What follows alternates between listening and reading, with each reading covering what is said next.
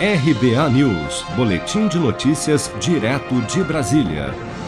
O plenário da Câmara dos Deputados aprovou em segundo turno, na última quarta-feira, a proposta de emenda à Constituição que aumenta os repasses para o Fundo de Participação dos Municípios, FPM. O texto de relatoria do deputado Júlio César, do PSD do Piauí, prevê aumento em 1% nos repasses do imposto de renda e do imposto sobre produtos industrializados, IPI, da União para os municípios, sempre nos primeiros 10 dias de setembro de cada ano. Júlio César estima que em 10 anos o aumento do valor destinado aos municípios pode chegar aos 80 bilhões de reais. Eu acho que em 2022 vai ser pelo menos um bilhão e meio. Um bilhão e meio. Em 2023, mais ou menos um bilhão e meio. Por fim, em 2024, 1% vai ser mais de 6 bilhões de reais distribuído pelo critério do FPM.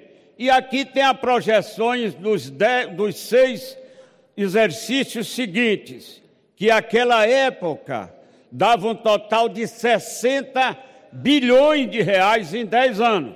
Eu acredito que hoje vai dar 80 bilhões em 10 anos. O deputado Pedro Uxai, do PT de Santa Catarina, comemorou.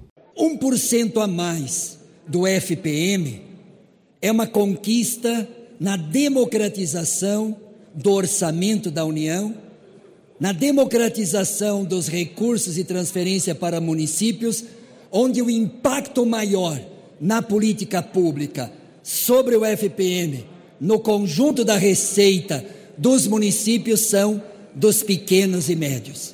Atualmente, de 49% da arrecadação total do imposto de renda e do IPI, 22,5% ficam com os municípios por meio do FPM, mas com a aprovação da PEC, este percentual sobe para 23,5% aumentando o repasse global de 49% para 50% da arrecadação.